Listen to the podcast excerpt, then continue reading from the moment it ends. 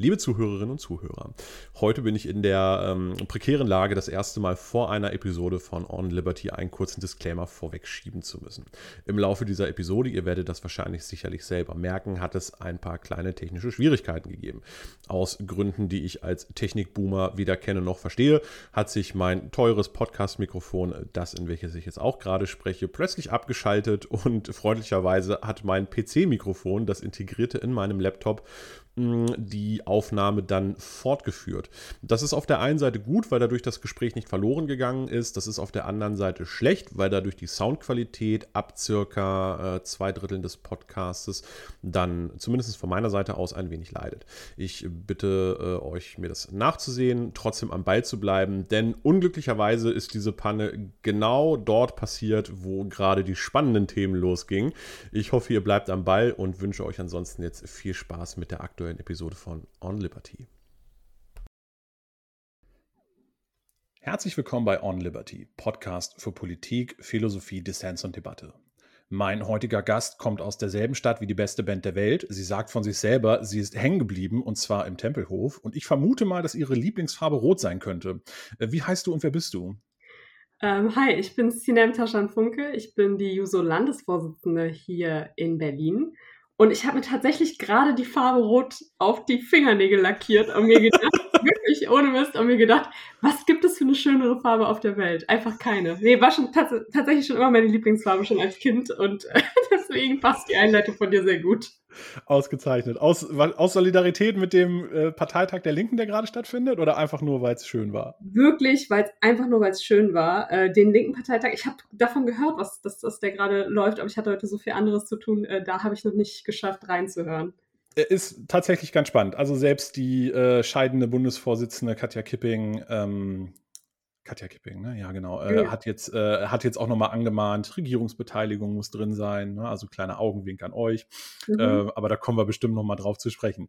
So, du bist Landesvorsitzende in Berlin von den Jungsozialisten. Was ist denn das? Das ist die, ähm, ja, das sind die JungsozialistInnen erstmal, äh, die, das ist die Jugendorganisation der SPD, aber die Beschreibung ist definitiv, ja, zu unvollständig, weil wir begreifen uns als Teil der Bewegungslinken und als Teil der Partei und haben ja eine lange Geschichte der, wir nennen das immer kritischen Solidarität unserer Mutterpartei gegenüber, aber das kennt man bei jungen Liberalen vielleicht auch ein Stück weit. Ja, aber so die Geschichte der Jusos ist gespickt voller, äh, auch voller Konflikte mit der Mutterpartei ähm, und dem Ringen nach dem richtigen Weg und vor allem, ja, dem Versuch, die SPD immer ein Stück weit mehr nach links zu ziehen, weiter nach links zu ziehen. Und daran hat sich bis heute nicht so viel geändert. Aber ihr seid ja im Gegensatz zu JU, Jungen Liberalen, Grüner Jugend, kein unabhängiger Jugendverband, oder? Ihr seid ja, äh, böse Zungen behaupten, ihr seid einfach nur ein Arbeitskreis in der SPD, ist das richtig? Ähm, ja, also formal sind wir ein Arbeitskreis in der SPD, aber ja, wenn man bei uns Mitglied ist, aktiv ist, merkt man, glaube ich, sehr, sehr schnell, dass wir wesentlich mehr sind als einfach nur einer der anderen Arbeitskreise oder aller anderen Arbeitskreise in der SPD, sondern dass tatsächlich die Verbandskultur sich schon ein Stück weit davon entscheidet, was unterscheidet, was man bei der SPD sonst so findet. Also gerade das dynamische, junge und wirklich ähm, ja das Aussein nach nach einer Alternativen ähm, für die heutige Gesellschaft, das unterscheidet uns, würde ich sagen, schon sehr sehr stark von dem, was zumindest in Teilen in unserer Mutterpartei passiert. Auch da gibt es äh, mhm. stabile linke Leute, die, die sich Gedanken machen ähm, um Visionen und um lange Linien, klar. Ähm, aber wir sind da schon der Motor, würde ich, würd ich äh, ganz uneitel so sagen. Das Wort stabil ist bei euch momentan so en vous. Kann das sein? Das habe ich jetzt auch schon. Äh, habt ihr nicht auch auf Instagram eine eigene Unterkategorie, wo, äh, wo dann quasi der äh, Disclaimer oben drauf stabil ist? Ja, äh, wir haben auf jeden Fall stabil gegen rechts die Neumitgliederkampagne, das haben die Juso, äh, Bundesjusos ähm, konzipiert. Äh, ja, Stabilität ist auch sehr, sehr wichtig. so, sonst kommt man nicht so weit. Ähm, jetzt gibt es ja immer so, also die, die Jusos gibt es jetzt wie lange? Das ist eine, die sind erst nach dem Krieg entstanden. Die, sind, die gehören nicht zur Original-SPD, oder? Ich habe jetzt nur wie lange mitbekommen. davor habe ich dich nicht gehört. Okay, ich hoffe, dann ist das äh, jetzt nicht in der Aufnahme raus. Ähm, ich sagte, ähm, wie lange gibt es die Jusos? Ist das eine Nachkriegsgeschichte? Die gehörten nicht zur Original-SPD mit damals, oder? Das ist erst danach entstanden? Nee, nicht so ganz. Wir sind da neu gegründet worden, aber eigentlich führen wir unsere Gründung auf die, ähm, ja, auf die 1920er Jahre zurück, wo Arbeitervereine ja auch gegründet wurden und Lehrlingsvereine. Mhm. Und auf die gehen die Jusos zurück.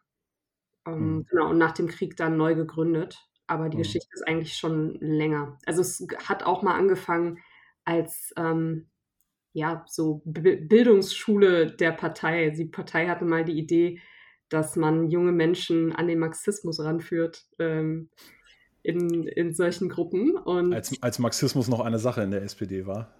Ja, also du, offiziell äh, steht die SPD immer noch für den demokratischen Sozialismus. Das ist verankert in unserem Grundsatzprogramm. Es ist halt immer eine Frage, was man darunter versteht und finde ich auch immer eine spannende Debatte. Ähm, genau, aber ja, damals war definitiv mehr Marxismus, kann man so sagen. äh, meinst du vor, äh, vor Herbert Wehner? Ähm, jetzt habe ich neulich, das war ganz spannend, äh, habe ich ein Parteimitglied von euch, ähm, der gar nicht dadurch bekannt ist, dass er Parteimitglied bei euch ist, in einem anderen Podcast gehört, und zwar den Comedian Ingo Apelt. Und der hatte was gesagt, das fand ich ganz spannend, weil ich da mal ein bisschen dann drüber nachgedacht habe und auch ein bisschen Nachforschung betrieben habe. Und der sagte mir, äh, er sagte nicht mir, sondern sagte da in dem Podcast, naja, mit den Users, das ist halt so ein Ding. Die machen halt irgendwie seit 60 Jahren dasselbe oder rütteln gegen dieselbe Tür. Und jemand wie Kevin Kühnert hat jetzt halt einfach nur das Glück, dass die Partei strukturell so runtergerockt ist, dass man jetzt quasi selbst ähm, Jusos anfängt, Verantwortung zu übertragen. Und was da natürlich so ein bisschen hintersteckte, war natürlich, dass ähm, die Geschichte der Jusos ist ja gekennzeichnet von jungen Wilden, die dann irgendwann nicht mehr jung und auch nicht mehr wild war. Also selbst ein Gerhard Schröder hat ja zu Juso-Zeiten mal am äh, Bundeskanzleramtszaun gerüttelt und auch eine Andrea Nahles war mal bei den äh, Jusos, ich meine auch Bundesvorsitzende. Ja. Ähm, und es gibt ja auch so den, äh, den treffenden Satz, aus jungen äh, SozialistInnen werden äh, Seehe alte Seeheimer. Ja, ähm, ja, kann ich, kann ich nachvollziehen, die Beobachtung. Das ist tatsächlich auch eine Sache, die mich immer, ja, gewundert hat, wie das zustande kommt. Und ich bin jetzt zehn Jahre in dem Laden und ich glaube langsam zu wissen, wie das zustande kommt, nämlich wenn Jusos, die in der Juso-Generation zusammen Politik gemacht haben, ja auch viel zusammen, ja, Gesellschaftsentwürfe oder Ideen zusammen entwickelt haben, dann so im Parteileben nicht mehr miteinander arbeiten, sondern halt mit pragmatischeren Leuten, glaube ich, äh, ist das der Grund, warum das passiert. Also man kommt einfach in andere Gruppen rein dann, diskutiert andere Sachen und lässt sich dann halt vielleicht in die eine oder andere Richtung ziehen. Ähm, das ist so ein bisschen meine Arbeitsthese, aber da ich selbst noch äh, ja, recht weit entfernt von diesem Punkt bin, äh, zumindest gefühlt und im Herzen, ähm, ja, kann ich es nicht so richtig nachvollziehen tatsächlich. Ähm, und die Leute, mit denen, viele Leute, von denen, mit denen ich arbeiten durfte in den letzten zehn Jahren, sind auch immer noch, äh, um im Wording zu bleiben, sehr stabile Sozialdemokratinnen und äh, Sozialistinnen, selbst wenn sie nicht mehr so jung sind. Ähm, ja, also teils, teils. Diejenigen, die dann vielleicht Erfolg hatten in der Partei, besonders hochgekommen sind, früher waren vielleicht eher diejenigen, die dann auch mal bereit waren, ein paar User-Ideen über Bord zu werfen. Das stimmt schon. Hm, das heißt, den Satz, äh, wer mit 20 kein Sozialist ist, hat kein Herz und wer es mit 40 immer noch ist, hat kein Hirn, das würdest du jetzt wahrscheinlich so nicht unterschreiben. Das finde ich krassen Bullshit. Aber gut, also es gibt halt gibt viele Sätze, die ich einfach so nicht unterschreiben würde, die, äh, die so mit, ja, versuchen, junge Sturm- und Drangphasen zu beschreiben.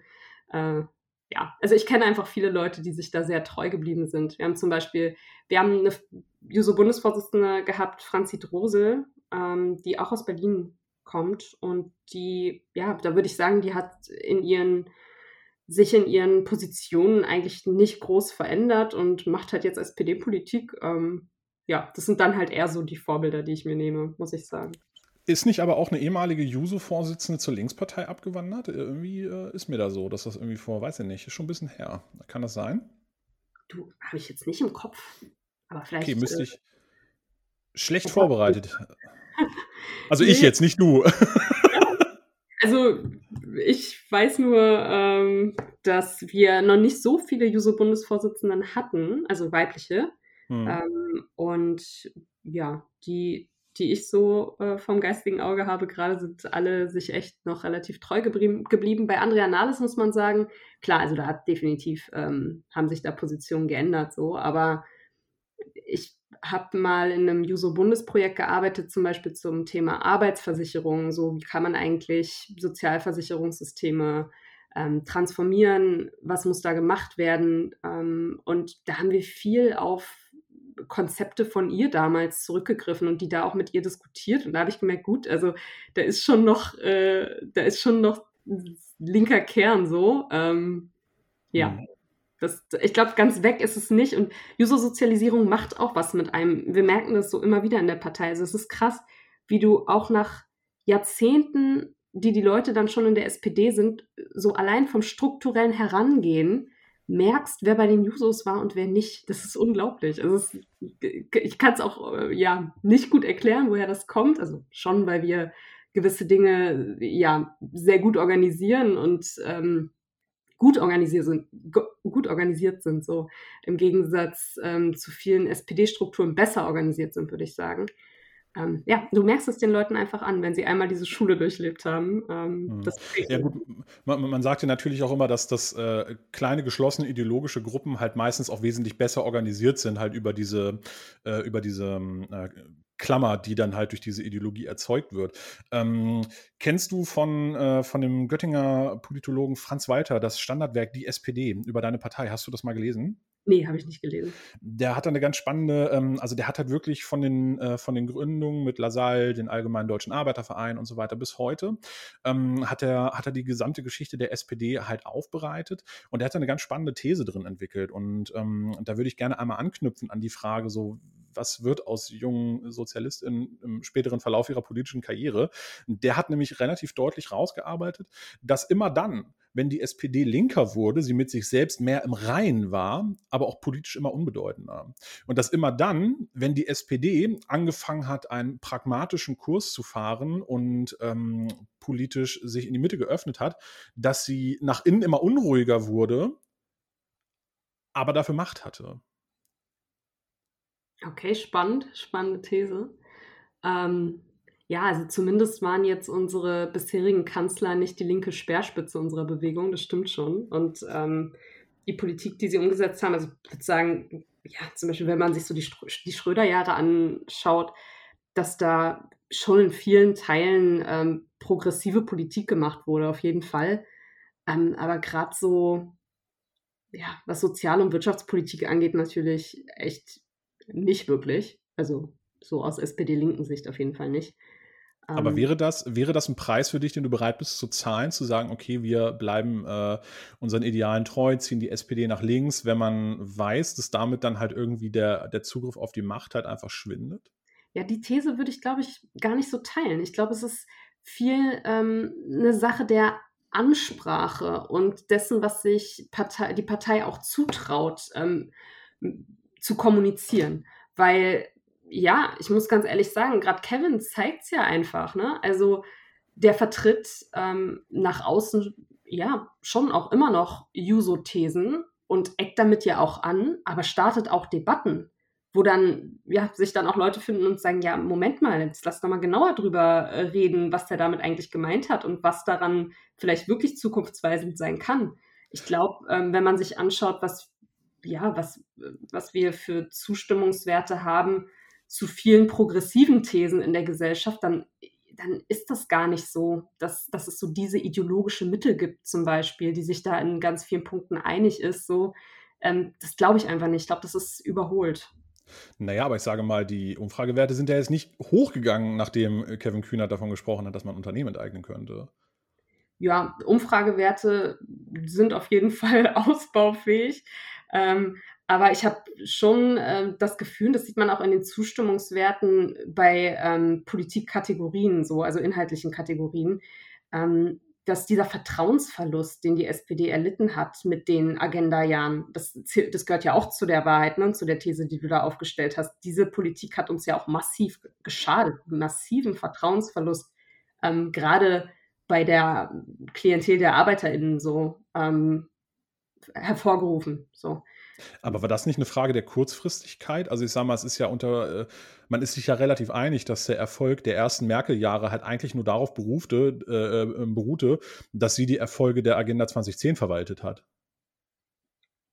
Ja, ähm, das kann wohl sein, aber trotzdem haben die Leute mit uns ja nichts Positives mehr verbunden. Aber war das dann nicht ein Kommunikationsproblem und eher weniger ein inhaltliches? weiß ich nicht, also ich, ich habe schon das Gefühl, die Leute, die, die, ähm, die Hartz IV scheiße finden, finden das durchaus aus sehr inhaltlichen Gründen richtig kacke und sind da der Meinung, dass die SPD ähm, ja sich den falschen Leuten ähm, angebiedert und ähm, die falschen Leute da aus den Augen verloren hat. So, das ist, und die, dieser Vertrauensverlust, den bauen wir, da, da wollte ich zu kommen mit den Umfragewerten, ähm, den bauen wir in den gerade in den Kategorien, wo wir es stark verloren hatten, so wer, ähm, wer unterstützt so oder wem, wem trauen sie gute Sozialpolitik zu, ähm, gute Arbeitsmarktpolitik, den, das holen wir gerade wieder zurück und es ist ein Prozess.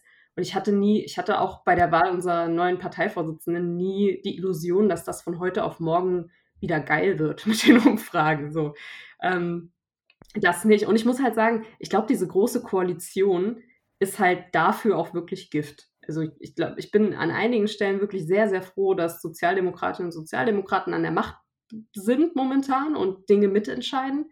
Wenn man sich anguckt, welche Ministerien gut arbeiten und gut laufen, sind das, glaube ich, unsere.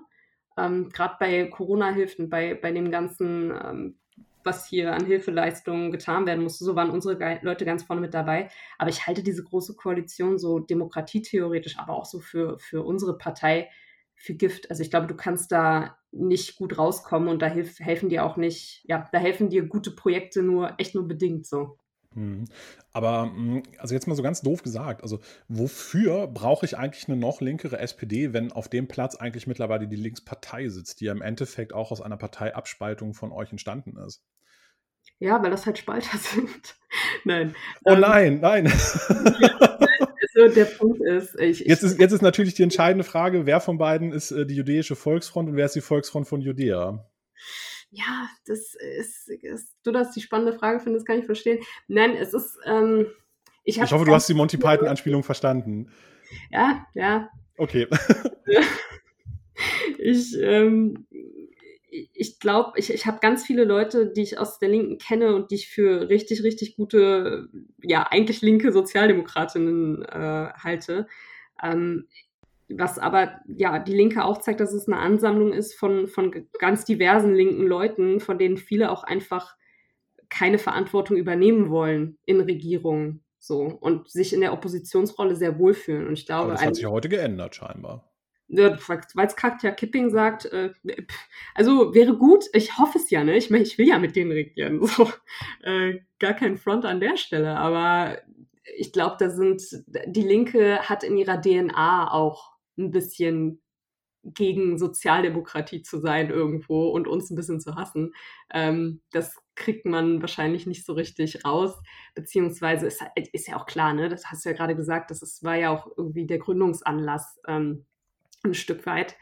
Aber ja, ich glaube schon, unsere Leute können besser tatsächlich Verantwortung auch wahrnehmen und linke Politik umsetzen. Und das, ähm, wenn man sich die Umfragen der Linken anguckt, dann haben die ja auch keine Sprünge gemacht in den Jahren, wo, ähm, wo jetzt Schwarz-Rot regiert hat beispielsweise, wo es vielleicht eine starke linke Alternative gebraucht hätte. So, merkt man ja vielleicht, dass das die Leute der Linken jetzt nicht unbedingt zutrauen, das wahrzunehmen. Mhm. Und ich glaube, linke Volkspartei, also das kann uns keiner abnehmen, das müssen wir sein. Ja, ähm, aber ist es nicht kommunikativ auch schwer, wenn man immer einen Mitbewerber hat auf, dem, auf demselben Feld, der im Endeffekt immer noch einen draufsetzt bei den Forderungen? Also ich sage mal, ihr könntet ja am Mindestlohn auch fordern, was ihr wollt. Die Linkspartei wäre immer da und würde einen Euro mehr fordern, oder? Hm, ja, würde ich tatsächlich auch so unterstützen, die These. Äh, wenn, äh, ich sag mal so, man weiß so als Sozialdemokratin, dass, dass man gute Arbeit macht, wenn die Linkspartei sagt, ja, ist zwar richtige Richtung, aber reicht noch nicht. Ähm, dann ist, ja, dann weiß man, also weiß ich jedenfalls oft, dass ich, äh, dass das vielleicht, also wahrscheinlich der richtige Weg ist. Ähm, nicht bei allen Dingen, ne? Aber gerade ja. so bei Sozialpolitik und, und äh, wird ja teils. Aber warum, warum bist du in der SPD gelandet und nicht bei der Linkspartei? Ja, ich glaube, es ist, also ich hatte schon immer so eine Faszination äh, mit der SPD. Ich weiß nicht genau, wo die herkam. Also ich kann mich erinnern, dass ich äh, 98, ich weiß gar nicht, was du für ein Jahrgang bist, ehrlich gesagt. Also ich bin, ich sag's ja immer mal, ich bin 92er Jahrgang und ich habe, als die Bundestagswahl ähm, 98 war, es ist so das erste, ja, so politische Ereignis, Event, an das ich mich gut erinnere. Und, ja, bei mir ähm, auch, ich bin Jahrgang 88. Ah, okay, gut. Ähm, ja, dann haben wir das ja gemeinsam. Und ich habe, ich weiß einfach noch, wie ich kann diese Stimmung in meiner Familie immer noch so spüren. Das, es ist ja richtig krass, wie, wie die Leute da ähm, gerade in meiner Familie so, so en bloc SPD gewählt haben und auch richtig viel Hoffnung damit verbunden haben, dass sich wirklich was ändert. Und ja, da hat das angefangen, dass ich zu meiner Mutter meinte, Mama, warum darf ich eigentlich nicht wählen? Also ich hatte schon als Kind so diese, ja, dieses Gefühl von, ich möchte ja machen wollen. Ja, machen wollen. Und ja, und es war halt tatsächlich auch immer die SPD, ähm, die es mir so ein bisschen angetan hatte. Und ja, und wenn ich es dir jetzt heute reflektierter und erwachsen beantworten müsste, dann ist es ist es tatsächlich auch wirklich das Konstruktive, was ich in der SPD eher sehe, zumindest im Großteil äh, mehrheitlich, als ich es bei der Linken sehe. Und ich möchte halt gestalten. Ich möchte Politik machen, um zu gestalten und nicht nur, um zu kritisieren. Okay, das heißt, für dich ist äh, jetzt eher wichtig, wie man halt auch wirklich dann in verantwortlichen Positionen Sachen umsetzen kann und nicht die Frage, was man genau jetzt mit dem reichsten Prozent der Leute macht das finde ich auch wichtig. Also ich, ich möchte halt, ich möchte. Oh, jetzt wird das Eis dünn, jetzt musst du aber eine gute Antwort haben. Dass man genau mit dem reichsten 1% der Leute. ja, macht. genau. Also ich würde die ähm, politischen Maßnahmen unterwerfen. Äh, das war jetzt das, woran ich gedacht habe.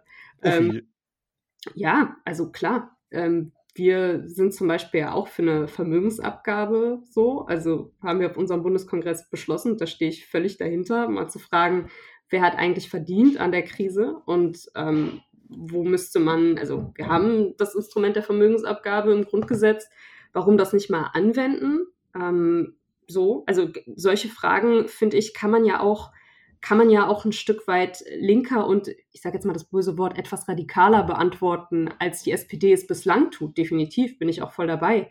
Ähm, bloß ich möchte sie halt dann halt auch rechtspolitisch umsetzen so und rechtsstaatlich umsetzen. Ähm, und glaubt, dafür muss man halt, ja, also ich kämpfe da, da, um Mehrheiten für, auf jeden Fall, aber ich, ich möchte schon regieren. Nicht auf keinen Fall um jeden Preis und äh, GroKo will ich echt nicht mehr. Aber ich trete jetzt nicht an ähm, und meine Partei nicht, um, weil wir Opposition machen wollen.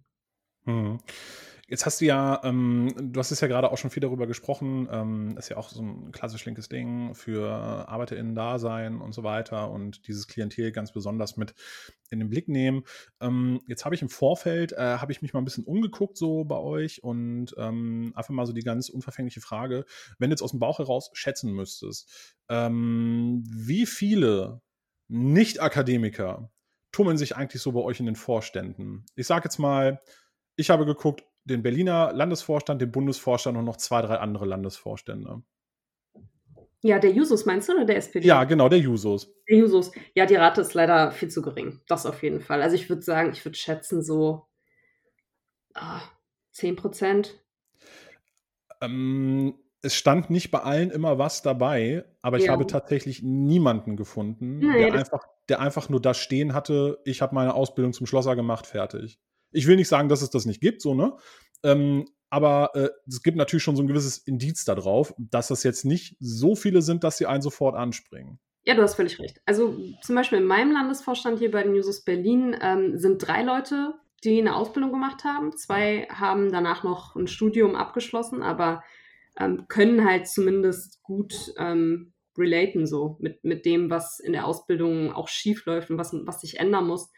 Ähm, ja, aber du hast völlig recht und das ist auch eine Sache, mit der ähm, Peter, mein Co-Vorsitzender und ich angetreten sind, hier bei Newsos Berlin zu sagen, Leute, also wenn wir hier wirklich ähm, aufrichtige Politik machen wollen für bestimmte Gruppen, dann müssen wir die hier auch repräsentieren. Und wenn wir das nicht tun, dann machen wir unseren Job nicht richtig. Und also du kannst schon verstehen, dass es dann immer so ein bisschen wie, wie akademischer ja. Elfenbeinturm wirkt, wenn dann, wenn dann halt die ganzen äh, Sozialwissenschaftler äh, sich dann in einem Gremium zusammensetzen und dann darüber äh, sich unterhalten, äh, wie man dem Arbeiter am besten helfen kann. Ja, ja, aber das ist, ist eine Sache, die eigentlich ja für eine sozialdemokratische Bewegung nicht natürlich ist. So Sozialdemokrat, also da gab es auch schon immer AkademikerInnen, die sich äh, um das Schicksal äh, der ArbeiterInnen Gedanken gemacht haben, aber eigentlich war das ja einfach eng verzahnt mit der Arbeiterinnenbewegung. Und ja, da, dazu müssen wir ein Stück weit zurückkommen, sonst ähm, wird die Partei langfristig nicht gut funktionieren. So. Ähm, Aber kann das vielleicht auch einfach. Eine... Bitte? Ich wollte dich nicht unterbrechen. Du erstmal. Nee, ich würde sagen, ich teile da deine Analyse voll. Wir haben das für uns erkannt und wir haben halt auch schon, also wir sind im Prozess dazu und merken auch, dass es erste Früchte trägt, so bei der Ansprache der Leute, beim Material, bei der Frage, wie setzen wir Themen, stark darauf zu achten, dass Ausbildung zum Beispiel in den Fokus rückt. Einfach auch, weil es da richtig viele Dinge gibt, die noch nicht so gut laufen, gerade in Berlin muss man sagen. Ähm, aber ja, weil wir, weil wir auch aus dieser Analyse kommen, ähm, von der du da eigentlich auch gerade kommst, zu sagen, du kannst eigentlich nicht super authentisch Politik für bestimmte Gruppen machen, wenn du sie, wenn du diese Gruppen gar nicht bei dir vertreten hast. Hm. Was glaubst du denn, woran liegt es denn, dass sich das so aufgelöst hat? Ähm, Dieses Bündnis zwischen, zwischen das, was man früher mal so die Working Class nannte und äh, der, der Sozialdemokratie. Ich glaube, es hat auch schon damit zu tun, dass, ähm, dass die Arbeitsbedingungen von ArbeiterInnen früher halt wesentlich prekärer waren. Also damals war dieses Aufbegehren ähm, gegen Kapitalismus, gegen Ausbeutung einfach deshalb viel krasser, omnipräsenter, weil, weil die Situation auch einfach beschissener war, wenn man das äh, runterbricht. Mhm. Gerade Sozialdemokratie und Sozialreform und all das, was ja, Sozialdemokratie eigentlich so fürs moderne Arbeitsleben gebracht hat, hat ja hat für viele Leute dazu beigetragen, dass sie, dass diese Unzufriedenheit mit Arbeitsbedingungen einfach weniger geworden ist. Mhm. Und, und gleichzeitig muss man sagen, die Leute haben, und das merke ich schon bei den Newsos, ähm, warum ist es so schwer, viele Azubis zu uns zu kriegen? Ja, weil die einfach richtig viel arbeiten. so. Also die arbeiten im Betrieb, die, die sind in der Schule, die haben lange Arbeit, also beziehungsweise deren Arbeitszeiten sind oft so, dass sie nicht lange mit uns abends bei Sitzungen sitzen können. Ähm, das ist halt, das sind halt Hürden, die, die Hürde dann zu sagen, okay, jetzt äh, dazu engagiere ich mich jetzt noch in einer Partei, glaube ich, sind einfach höher als bei Studis zum Beispiel. Oder ja. bei Leuten, die selbstbestimmter arbeiten. So. Könnte es nicht auch in der Art und Weise liegen, wie dann ähm, auch in diesen, in diesen Kreisen äh, auch Diskurs geführt wird? Also ich habe den Autor jetzt leider vergessen, aber es gibt ein äh, wirklich gutes Buch, das ich gelesen habe. Ähm, äh, links verliert, weil äh, rechts gewinnt, weil äh, links versagt, heißt das. Ähm, das ist von jemandem, ich meine, der ist tatsächlich auch aus der Linkspartei. Ähm, äh, der hat das geschrieben, wo er auch, äh, wo er immer wieder schildert, wie er ähm, sich abends mit äh, äh mit einem, mit einem, ich, ich weiß nicht, mit, mit einem ob der sogar arbeitslos war, ich weiß es nicht. Auf jeden Fall trifft er sich immer mit, mit, mit jemandem, der aus dieser Schicht, ich sage mal, kommt, abends am Kiosk und unterhält sich immer mit dem, äh, bei einem Bier mit dem.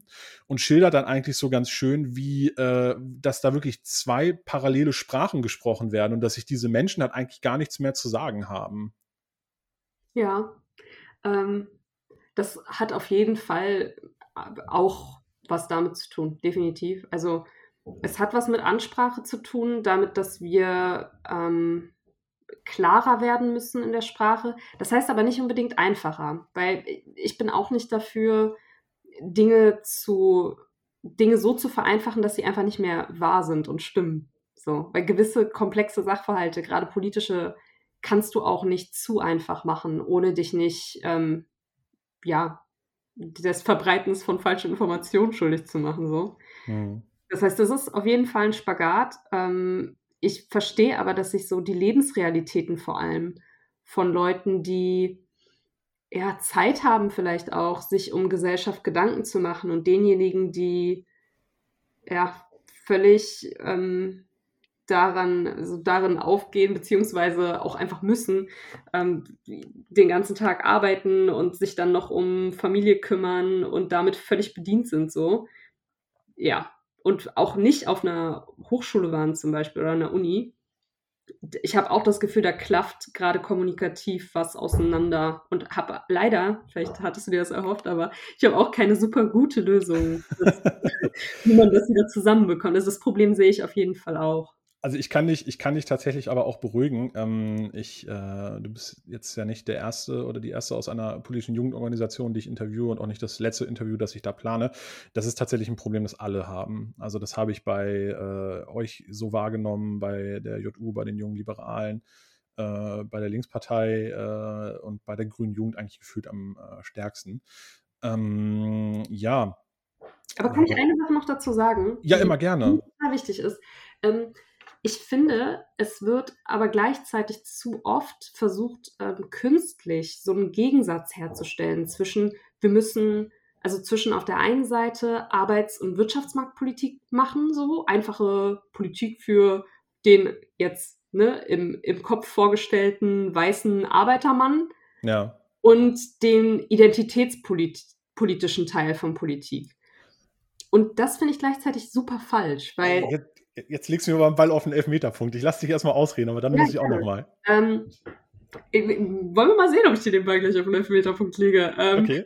Ich, ich halte das für wirklich falsch, weil wenn wir uns angucken, wer ArbeiterInnen ist, so, dann sind das zum Beispiel, ne, wenn wir in die IG Metall gucken.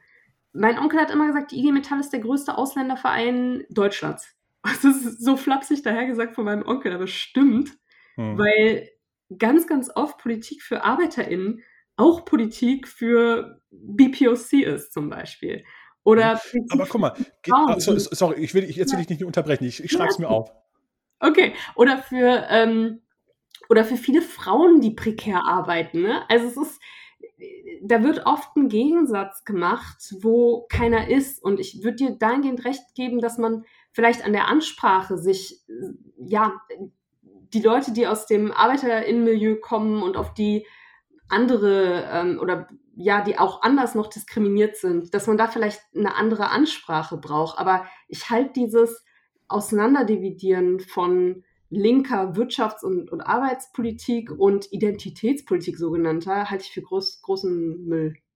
Aber geht da nicht schon, äh, geht, geht nicht schon, so wie du gerade über das Thema gesprochen hast, geht da nicht schon diese, dieser, dieses Klaffen in der Kommunikation los? Du benutzt einen Begriff wie BPOC, damit können wahrscheinlich, ich glaube, wenn du bei VW dich ans Band stellst, können dir 99 Prozent der Leute überhaupt nicht sagen, was damit gemeint ist, weil das ein Begriff ist, der in sehr abgehobenen elitären Diskursen erfunden wird und dann von oben nach unten durchgereicht wird. Und, und bevor der unten angekommen ist, oben schon wieder der neue Begriff. Ne, das hat der, ähm, der amerikanische Wissenschaftler Steven Pinker, hat das mal die euphemistische Tretmühle genannt.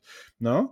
Ähm, das heißt, dass Begriffe noch bevor sie irgendwie alles durchdrungen haben, von oben schon durch was Neues ersetzt werden. Und die Menschen, die sich quasi am unteren Ende dieser Pyramide befinden, immer das Gefühl haben, erstens, dass sie die Leute nicht mehr verstehen und zweitens dadurch auch immer so leicht verächtlich von oben nach unten geguckt wird, weil die ähm, quasi zu langsam sind, um diese, um diese sprachlichen Dauerveränderungen überhaupt mitzumachen. Ja, kann sein. Und man muss auch gucken, wie man, das meinte ich ja auch gerade, ne, wie man mit wem spricht. Also ich habe dir das jetzt als BPOC erklärt, weil ich glaube, es ist der sauberste Begriff. Ich so. finde den fürchterlich. Kann ja sein, dass du den fürchterlich findest. Ähm, aber so als Teil dieser Communities sage ich einfach so, das ist, es ist für mich einfach, und nicht nur für mich, so für die, für die, ähm, Organ die Organisation, wo migrantische, migrantisierte Menschen, wie auch immer, sich organisieren, ist das, ist das der Begriff so. Ja. Und ich möchte, wenn ich politisch rede und politisch diskutiere, so sauber wie möglich bleiben. Wenn ich aber tatsächlich bei VW stehe und, oder Daimler zum Beispiel, in meinem Wahlkreis, ähm, ich kandidiere fürs Abgeordnetenhaus, by the way, ich weiß gar nicht, ob ich das schon mal erzählt habe. Nee. Aber, nee, ne? Ähm, und ich schreibe es mir auf, wir reden später drüber. Ja, das ist ein Daimler-Werk. Und so, als ich zum Beispiel mit den Leuten vor Daimler gesprochen habe, mit den Beschäftigten da, ähm, und auch da, ne, ganz, ganz viele BPOCs dabei, so ganz, ganz viele Leute, also ich komme aus einer türkischen Einwandererfamilie, so, mhm. die auch, ähm, ja, die auch aus türkischen Einwandererfamilien kamen, so mit denen habe ich anders geredet, klar, weil ich ja auch, also ich glaube, und das, das ist auch ein Stück weit Aufgabe von Politik, dass man so nah an den Gruppen dran ist, dass man halt auch noch die Sprache sprechen kann, ohne jetzt, ähm, ja, ohne, ohne natürlich Begrifflichkeiten zu verwenden, die die Leute irgendwie hart diskriminieren oder die einfach mhm. nicht gehen so.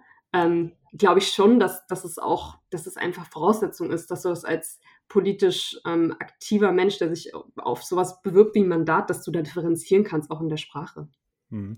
Nur noch mal ganz zu, kurz dazu. Also wir müssen diese ganz große Identitätspolitik-Diskussion jetzt nicht aufmachen. Da versuch, also da bin ich auch gerade dabei, da ein Fachmann oder ein Fachmensch als hm. Gast zu gewinnen, mit dem ich das halt mal so gesondert durchdeklinieren äh, möchte. Aber das Problem, das ich mit diesem Begriff habe, ist, weil er erstens den Mensch immer nur im Kontext seiner ethnischen Herkunft dann beschreibt und nicht mehr als Individuum. Und zweitens, weil ich ein riesiges Problem damit habe, wenn einfach eine unfassbare Menge unterschiedlicher Ethnien und Kulturen halt unter einem Begriff subsumiert werden. Das sind so die Kritikpunkte, die ich daran habe. Ähm, wie beschreibst du denn sonst Individuen als Teil einer Gruppe? Also du, du suchst ja immer ein, wenn du eine Gruppe beschreibst, dann kannst du ja nie alle Individuen in ihr beschreiben, sondern beschreibst halt die Gruppe. Nein, aber ich fange ja nicht, ich fange ja nicht einfach an, ähm, quasi alle Gruppen außer einer dann zu einer riesigen Untergruppe subzusumieren. Und dieser People of Color, wenn man sich, äh, wenn man sich dort den Diskurs darum anguckt, ähm, ist ja im Endeffekt die meiste Zeit eigentlich alles außer weiße Mitteleuropäer mit gemeint. Und ich habe auch schon mit ganz vielen Menschen gesprochen, die nicht weiße Mitteleuropäer sind, die einen Krampf kriegen bei dem Begriff, weil sie halt sagen, ich weiß überhaupt nicht, warum man der Meinung ist, man muss, wenn man von mir spricht, mich quasi mit äh, drei Vierteln der Weltbevölkerung ethnisch in einen Topf packen und glaubt dann irgendwie meine Bedürfnisse, Wünsche oder Forderungen vertreten zu können.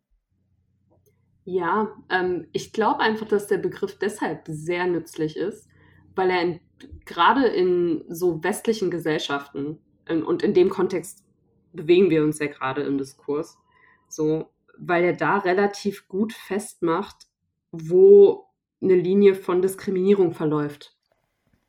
So. Mhm. Und dafür benutze ich ihn. Und dafür ist er mir auch sehr, sehr nützlich, weil ich glaube, dass ich mit all diesen Leuten oder mit 99 Prozent der Leute, die ich als BPOCs definiere oder die sich als BPOCs definiere, definieren, so, dass ich mit denen Diskriminierungserfahrungen gemein habe. Aber verläuft die nur da? Also ich meine, es gibt ja auch das Phänomen des Klassismus. Nee, genau. Also es gibt verschiedene Diskriminierungen. Es gibt ja auch ne, Sexismus, klar. Ja, aber also, dann kann ich ja nicht diesen einen Begriff als die äh, äh, als gemeinsame Klammer der Diskriminierung äh, definieren, weil vielleicht eine, äh, eine farbige Frau und eine weiße Frau viel mehr gemeinsam haben äh, in ihren Diskriminierungserfahrungen über die äh, über die gemeinsame Weiblichkeit in ihrem individuellen Erleben als eine als eine farbige Frau und ein farbiger Mann. Ja, das ist halt nicht ganz so. Also gerade so dieser Black Feminism zum Beispiel zeigt auch ganz klar auf, dass gerade so Women of Color ähm, sich in den in diesen Diskursen, äh, Feminismus-Diskursen deshalb ganz, ganz oft nicht wiedergefunden haben, weil es halt ihre eigene Lebenswelt und die Form von Diskriminierung, die sie erfahren, nicht gut wiedergespiegelt hat. So. Also zum mhm. Beispiel, ne, schwarze Frauen in Amerika hatten nicht so das Problem, nicht arbeiten gehen zu dürfen. Jetzt mal ne, sehr krass runtergebrochen. Ja. So ähnlich ist es so in Communities hier auch. Also in meiner Familie äh, hatte auch, also war auch nicht das Problem, dass sie nicht arbeiten gehen durften, weil da mussten alle Leute arbeiten gehen, sonst hätten wir einfach kein Geld gehabt. So. Ähm, mhm. Ähm, ja, und deswegen würde ich sagen, es ist halt, es ist schon nochmal eine besondere Form der Diskriminierung, die man einfach von einer Mehrheitsgesellschaft hier erfährt, wenn man nicht weiß ist. Und deshalb, um, um diese Art der Diskriminierung sichtbar zu machen, finde ich den Begriff gut und gleichzeitig ist es halt ja nicht alle Formen der Diskriminierung, die es gibt. Es gibt halt, ja, hast du ja gerade auch schon gesagt, ähm, Sexismus findet nochmal anders statt und den gibt es natürlich auch gegen weiße Frauen so. Ja, okay. Ähm, so gerne wie es mir leid tut, wir können da jetzt nicht so mega tief, weil ich halt einfach noch zu viele Sachen gerne besprechen möchte. Äh, Im Notfall trifft man sich nochmal irgendwie, wenn man, wenn man Zeit und Lust hat. Ähm, wir sind jetzt einen weiten Weg gegangen. Ich muss jetzt noch mal einen Schlenker zurück machen. Wir haben ja angefangen zu sprechen, ähm, als ich äh, auf die Verteilung von Akademiker und Nicht-Akademiker in eurem Vorstand zu sprechen gekommen bin. Ja.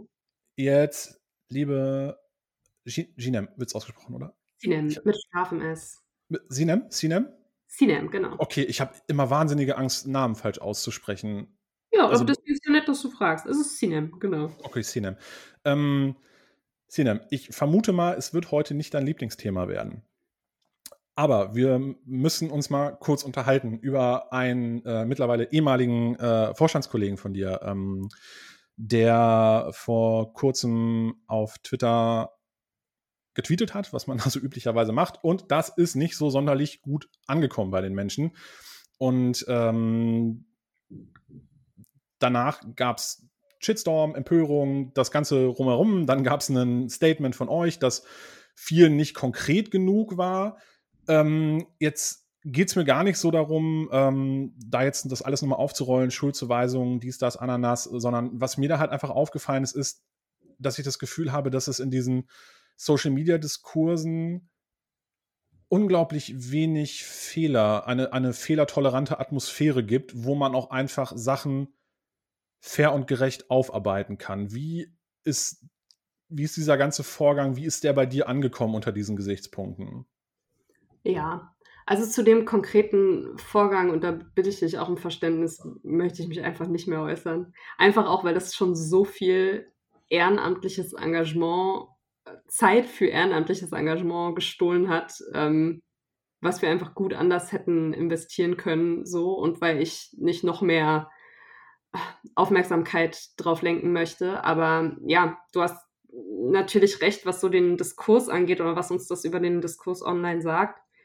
Ich finde es sehr toxisch und es ist, ich glaube, großer Teil davon, weshalb alle Clubhouse so geil fanden, zumindest ähm, in den ersten zwei Wochen gefühlt. Ähm, ist auch schon wieder eingeschlafen, ne? Bisschen, ne?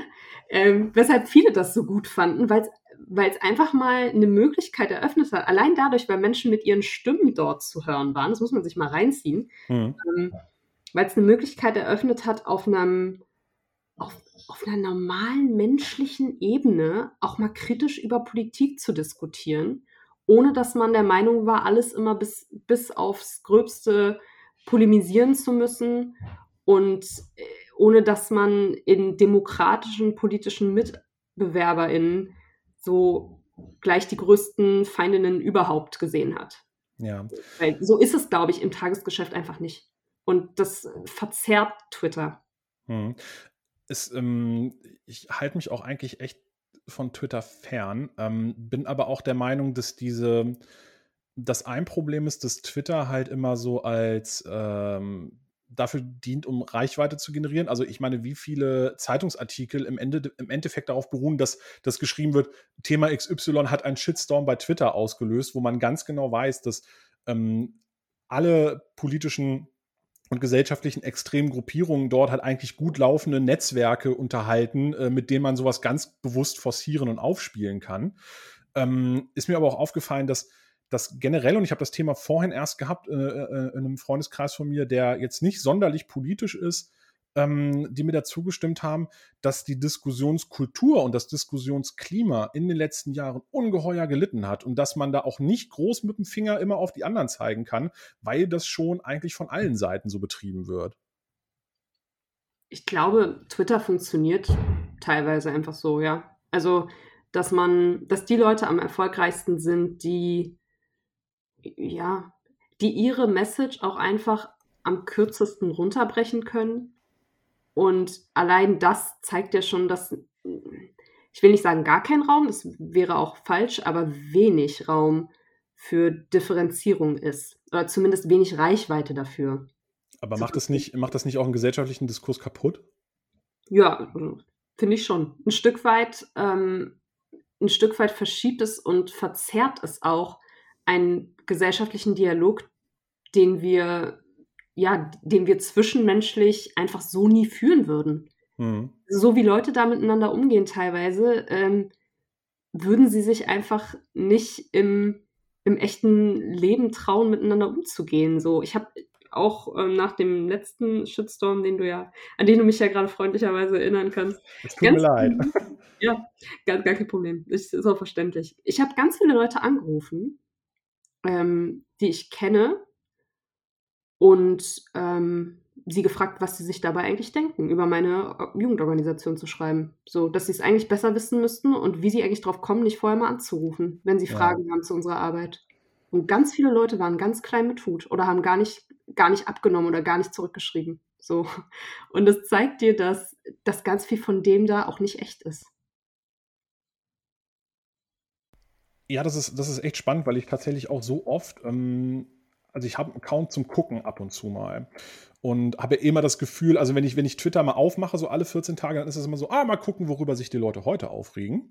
Und ähm, ich da halt auch ganz oft auch Leute sehe, die ich kenne und dann deren Diskussionen lese, die die führen und mir immer denke, hey, ich kenne euch doch privat, so seid ihr doch eigentlich gar nicht. Ja, auch schon ganz oft gehabt das Gefühl, so seid ihr doch eigentlich gar nicht. Ja. ähm, ja, aber für einige Leute ist es halt auch Ausdruckmöglichkeit, die sie vielleicht gerade so face-to-face, -face, und ich will es gar nicht ähm, degradieren so, für einige Leute ist es, ist es vielleicht auch einfach einfacher, sich so derart schriftlich auszudrücken oder ja, haben vielleicht auch ein Talent darin, darin so Messages besonders komprimiert darzustellen und äh, besonders hautraumäßig. Aber ja, das. Ich, ähm, ich habe halt eher das Gefühl, dass es, Bitte? pardon, äh, ich habe halt eher das Gefühl, dass es mittlerweile auch so eine Atmosphäre des, des gewollten Missverstehens gibt und dass das halt auch aus Twitter in, in die reale Welt halt überschwappt. Ja, da, also darüber, inwiefern so Twitter-Mentalität reale Debatten verschoben hat. Also Twitter hat ganz, ganz viel in der Realität äh, gemacht und getan. Ich will es jetzt auch nicht nur verteufeln, ne? weil Twitter mhm. hat gerade was so, ähm, ja, Bewegung, ich glaube sogar auch der arabische Frühling, ne, damals, ähm, ja, oder ja der Coup, in, der Putschversuch in der Türkei, weiß ich noch, bevor wir hier in den Medien Berichterstattung dazu hatten, haben wir schon eine Stunde lang auf Twitter verfolgt. So. Also mhm. es hat ja auch viel, viel Gutes gebracht. Ich will das gar nicht nur verteufeln.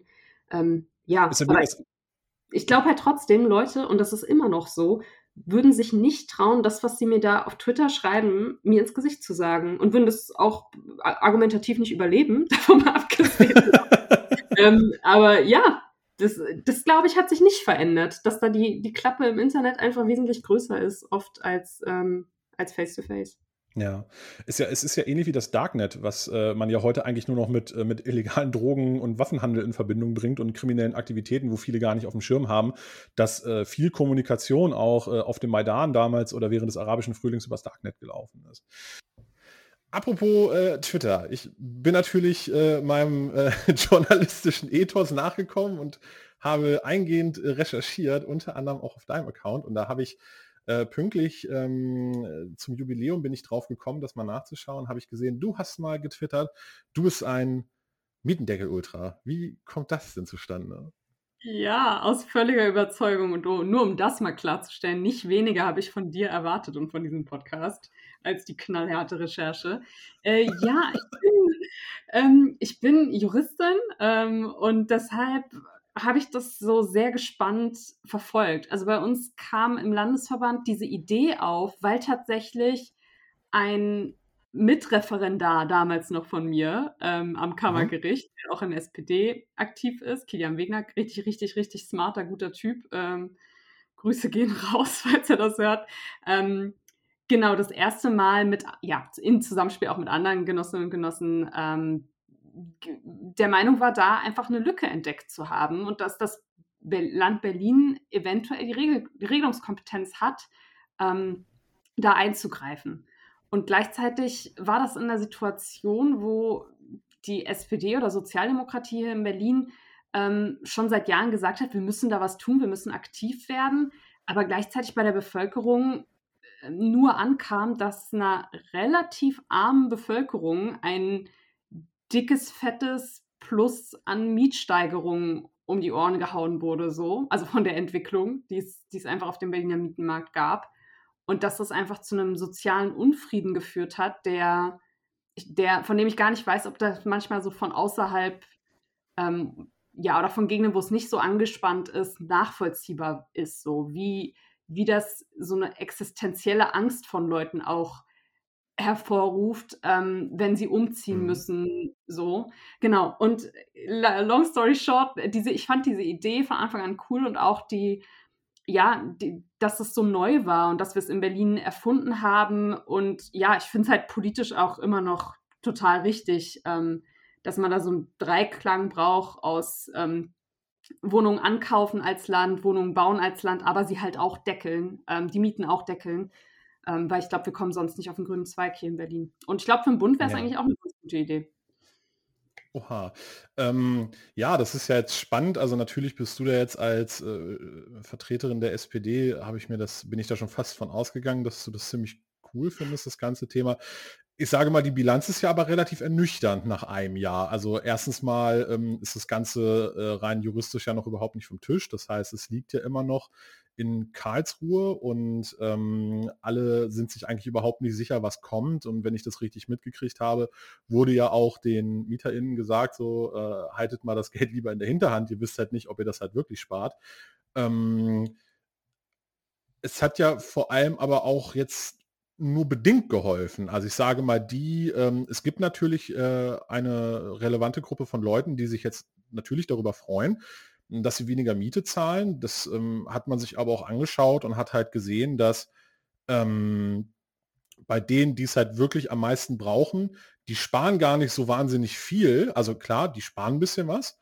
Die, die richtig was davon haben, das sind die Besserverdiener äh, mit ihrer äh, schicken Wohnung am äh, Kudamm, äh, die sich das halt eigentlich auch so leisten können. Das sind halt eigentlich die, die jetzt davon den meisten Nutzen haben, weil die haben jetzt noch mehr Geld in der Tasche als vorher.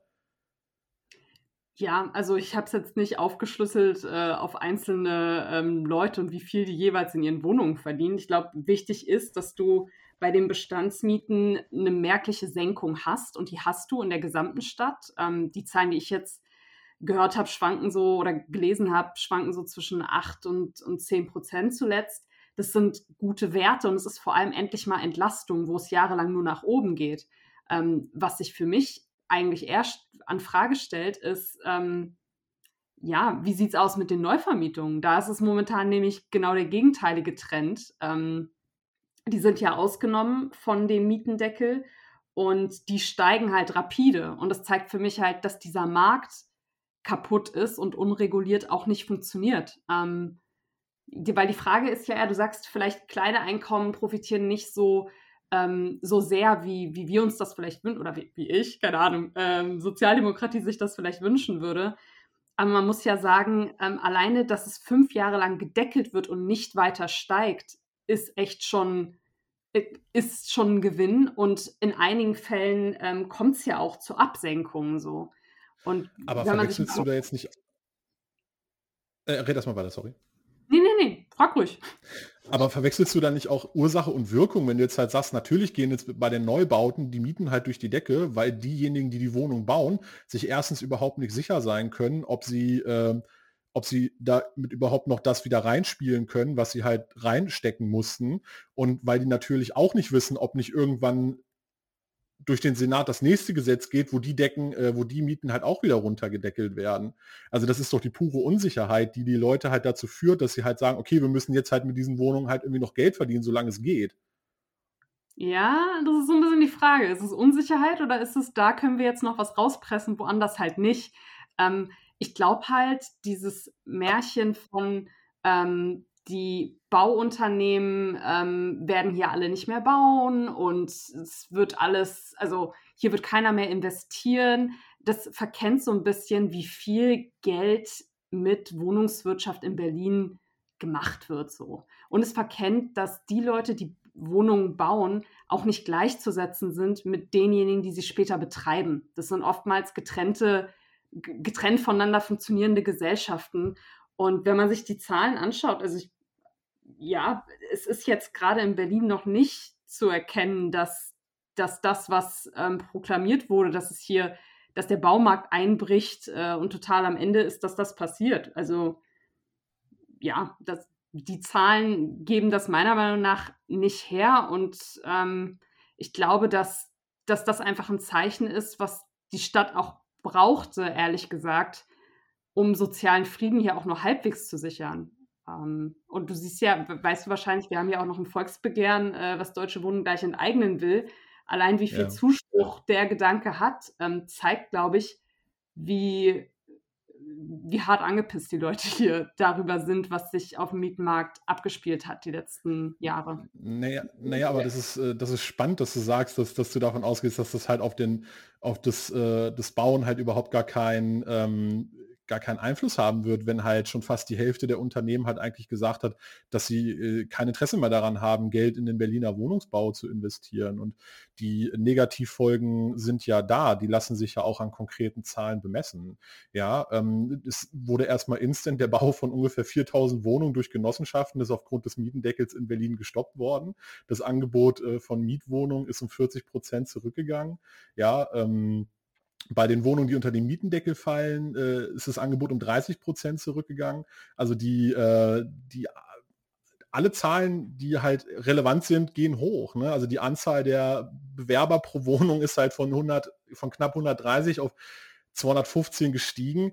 Ja, ähm, also die negativen Folgen sind ja da. Man kann ja jetzt nicht sagen, nee, nee also das ist äh, voll die geile Erfolgsgeschichte und da passiert jetzt auch irgendwie nichts, wenn halt schon die Dinge passiert sind. Ich sage auch nichts, dass alles schon perfekt läuft. Also gerade, dass man sich ähm, auf verfassungsrechtliches Terrain begibt, was noch nicht so austariert ist, sage ich mal so, und auch ein, ja, und, und was versucht, um Berlinerinnen und Berlinern wirklich effektiv zu helfen. Das bringt natürlich mit sich, dass du erstmal eine Rechtsunsicherheit hast. Ähm, wir hoffen natürlich, dass die schnell beseitigt wird und ähm, ja, haben deshalb, oder der Senat hat vor allem ähm, auch flankiert mit, mit, ähm, mit einer Kampagne darauf aufmerksam gemacht, so dass man vielleicht erstmal das Geld einbehalten sollte, bis da Rechtssicherheit geschaffen ist, obwohl ich mir sicher bin, dass es, sollte es kippen, ähm, werden wir da auch da noch Lösungen finden und da niemanden alleine lassen mit der Last. Aber ja, ähm, es, ist, es ist auf keinen Fall perfekt, wie es jetzt ist. Ich sage aber ganz ehrlich, ähm, die, also die neu äh, Genehmigungen für Wohnungen sind zumindest im ersten Halbjahr 2020 auf einen Rekordhoch Höchstwert gestiegen. Ähm, das ist mehr. Was heißt Neugenehmigung für Wohnungen? Also die Baugenehmigungen, die tatsächlich erteilt wurden. Und die brauchen ja auch ähm, jemanden, der sie beantragt. ähm, und das sind, ja, also es zeigt jetzt nicht, dass der Neubau von Wohnungen irgendwie drastisch eingefallenen Keller gegangen ist und was Unternehmen sagen in, zu einer Zeit, wo es auch eine Auseinandersetzung um die Rechtmäßigkeit dieses Mietendeckels gibt und was am Ende dann passiert. Denn seien wir mal ehrlich, auch mit Mietendeckel, und das finde ich ja gar nicht toll, aber auch mit Mietendeckel kannst du in dieser Stadt noch Geld mit Wohnungen verdienen und Wohnraum als Privat und Pri Privatperson äh, beziehungsweise als privates Unternehmen. Und solange das noch geht, ähm, wird es äh, Neubau hier noch geben, da bin ich ziemlich sicher. Und eigentlich bin ich aber eher der Meinung, dass das Land Berlin das selbst in die Hand nehmen müsste. So, weil. Ja, aber natürlich, natürlich, natürlich gibt es, natürlich gibt es Neubau, aber er ist ja nicht, er ist ja nicht genug. Also man, man, die Statistiken gibt es ja, dass äh, quasi vom in totalen Zahlen natürlich Berlin weit vorne ist, weil es ja auch die größte Stadt ist. Dass aber von dem, was äh, prozentual erfüllt werden müsste, um den Bedarf zu decken, Berlin ganz weit hinten ist. Und der Senat ähm, ist ja aktiv dabei, immer wieder zu verhindern, dass Wohnungen gebaut werden, was ja das eigentliche Mittel wäre, um dafür zu sorgen, dass die Mieten wieder günstiger werden. Ja, und äh, die Beispiele sind ja üppig. Also 600 Wohnungen am Thälmann äh, Park verhindert, am Postcheck an 750 äh, Wohnungen äh, an der Elisabeth-Aue 5000 Wohnungen und so weiter und so fort. Also äh, euer Koalitionspartner von den Grünen ist da. Du warst kurz du hörst weg. Mich gern. Jetzt Nein. bin ich wieder da. Jetzt bist du wieder da. Okay, also bei mir scheint es jetzt. Äh, Nee, bei mir scheint alles gut gegangen zu sein. Dann hast du kurz Verbindungsprobleme gehabt. Ähm, ich schneide das jetzt auch nicht raus. Ich wiederhole es einfach nochmal. Ähm, also wie gesagt, der springende Punkt ist ja, ähm, das ist ja auch alles schön und gut. ähm, aber das Einzige, was am Ende des Tages auf Dauer gegen zu hohe Mieten hilft, ist ja ein ausreichendes Angebot an Mieten und du sagtest ja schon, da muss gebaut werden, aber der Senat ist ja aktiv immer wieder daran beteiligt, den Bau von Wohnungen zu verhindern. 600 am Thälmann-Park, 750 am Postcheckamt, 5000 an der Elisabethaue. Gerade euer Koalitionspartner von den Grünen ist da ganz weit vorne mit dabei. Also die Zahl von unklaren und nicht gebauten Wohnprojekten in Berlin beläuft sich halt momentan auf 16.742. Na, also da kann man ja nicht sagen, wir sind dabei, wir sind dabei und eigentlich werden reihenweise Wohnungen verhindert. Ich glaube, das ist tatsächlich auch was, was uns von unseren Koalitionspartnern unterscheidet. Ähm, wird ja auch oft vorgeworfen, dass wir da äh, zu kuschelig wären auf der linken Seite, zumindest bei den Jugendorganisationen. Aber da muss ich ganz klar sagen, da ähm, war mir das, was passiert ist, ähm, was in der Stadtentwicklung passiert ist, im Bau passiert ist, einfach nicht genug die letzten Jahre. So und mir ist Beteiligung wichtig und, und Umweltaspekte sind auch wichtig. Aber ich glaube auch, dass du da, dass du da eine Kult einen Kulturwandel auch brauchst hin zu ähm, ja, einer Freundlichkeit dem Bauen gegenüber.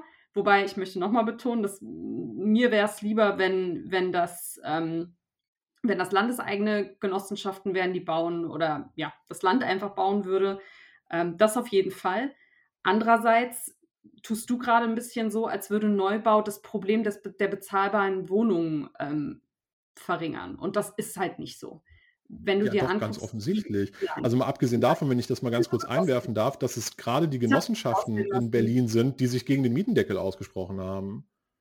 Weil sie ja, gesagt weil, haben, dass ihnen durch den Mietendeckel die Gelder fehlen, um die Wohnung instand zu halten.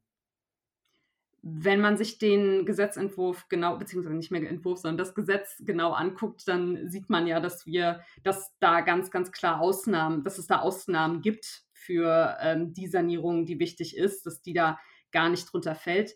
Ähm, aber der Punkt ist halt einfach, den ich hier auch machen wollte, ähm, wenn du dir anguckst, zu welchem Preis Neubau vermietet wird, dann ist das nichts, was in Berlin den, dem mittleren Einkommen und auch den unteren Einkommen hilft. Das müssen wir auch mal ganz, ganz klar so konstatieren. Ich glaube, dass es trotzdem ein Baustein ist, um zumindest ein Angebot zu schaffen für ein gewisses Segment.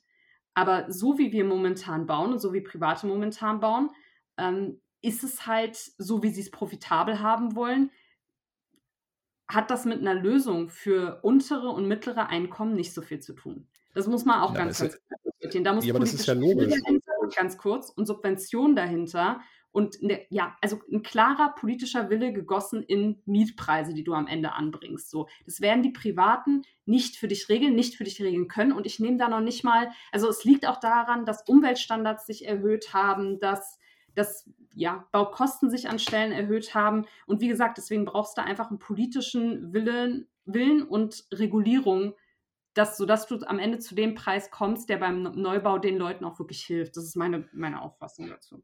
Ja, aber du hast es ja schon angesprochen, also mal völlig abgesehen davon, dass halt eigentlich der Staat der Kostentreiber Nummer eins ist bei Neubauten, äh, ist es natürlich so, wenn mir noch äh, Zehntausende Wohnungen fehlen, dann sind die einzelnen 100 Wohnungen, die irgendwo neu dazukommen, die sorgen natürlich nicht dafür, dass der Preis äh, in der gesamten Stadt fällt. Es geht ja auch gar nicht, halt, weil es noch nicht genug ist. Ich muss ja erst genug Wohnungen bauen, um äh, der Nachfrage gerecht zu werden.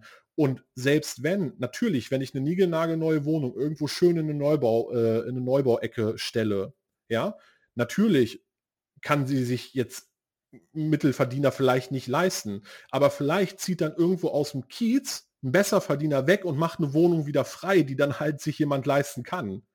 Na, natürlich ist es ein Memory-Effekt, der irgendwo hinten ansteht.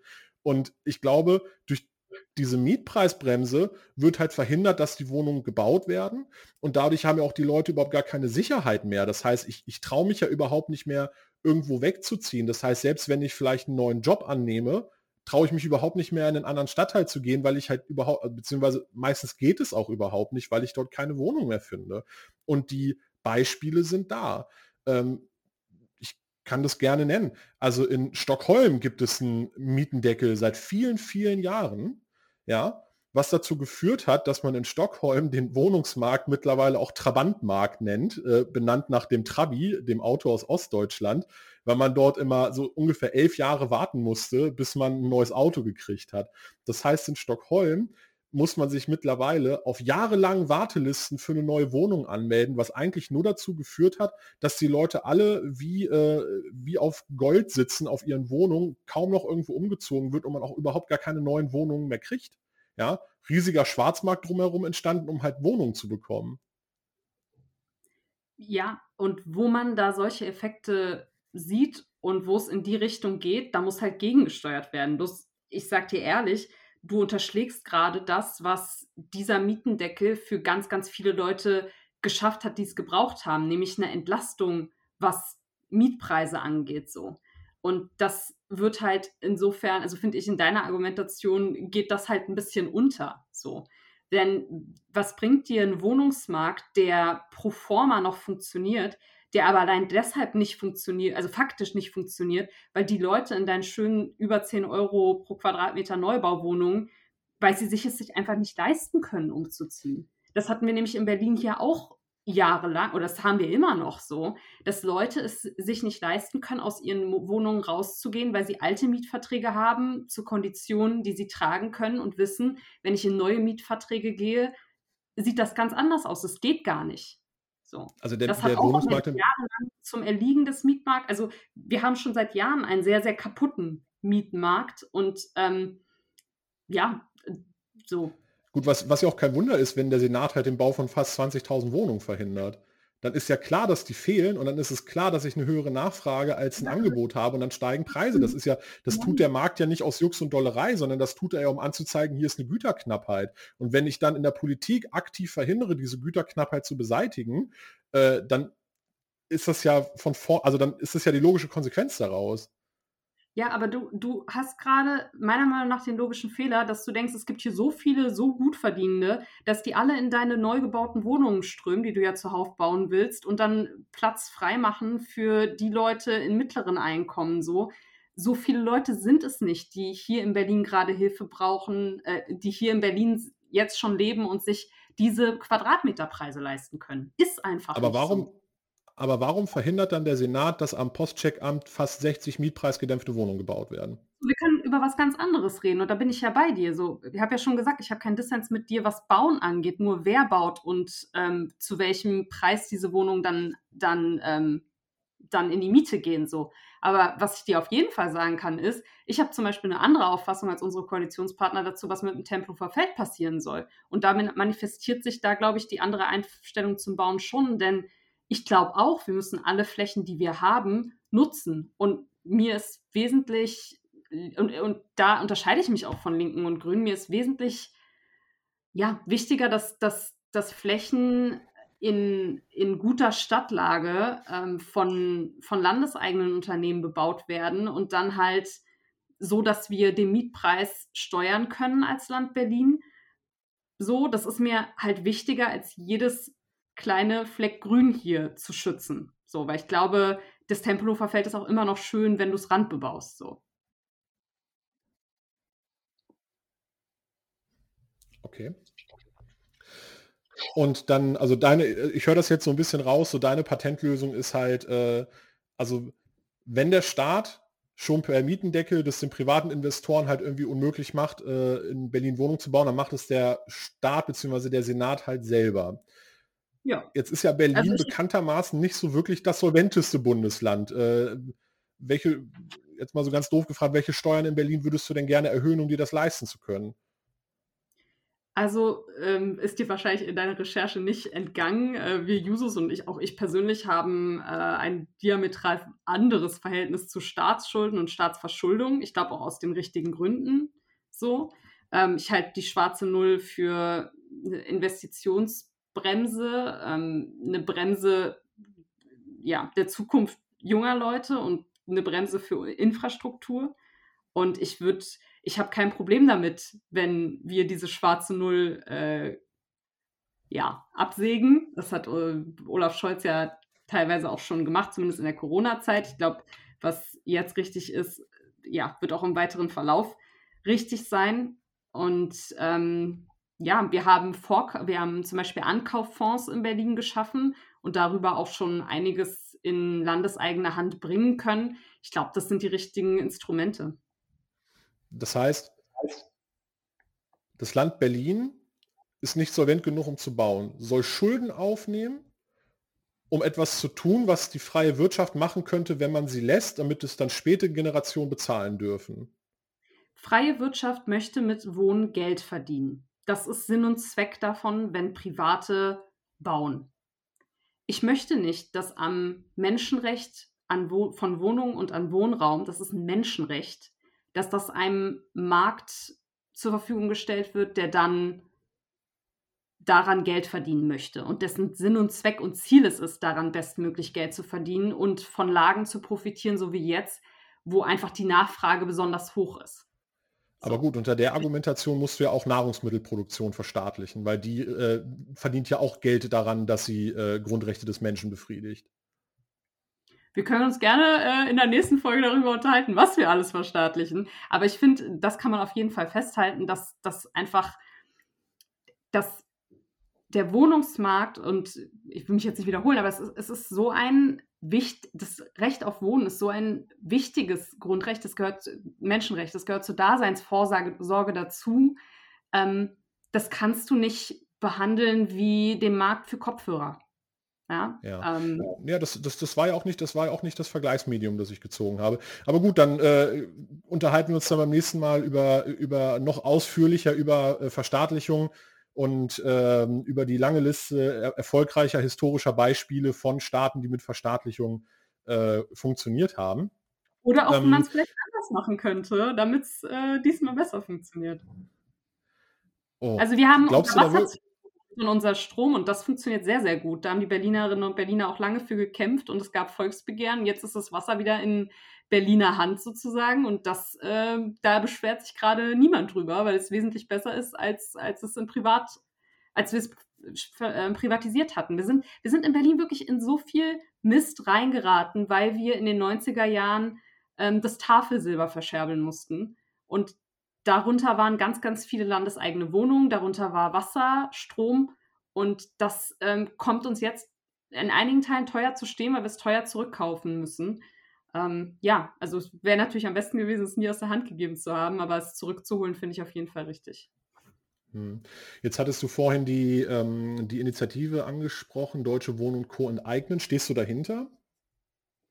Ja, ähm, ich, wir, äh, wir, haben da als Jusos einen sehr differenzierten Beschluss mal gefällt, 2019, als es noch so in der Anfangsphase des Volksentscheids war. Des Volksbegehrens, wie auch immer, also in, in der Anfangsphase.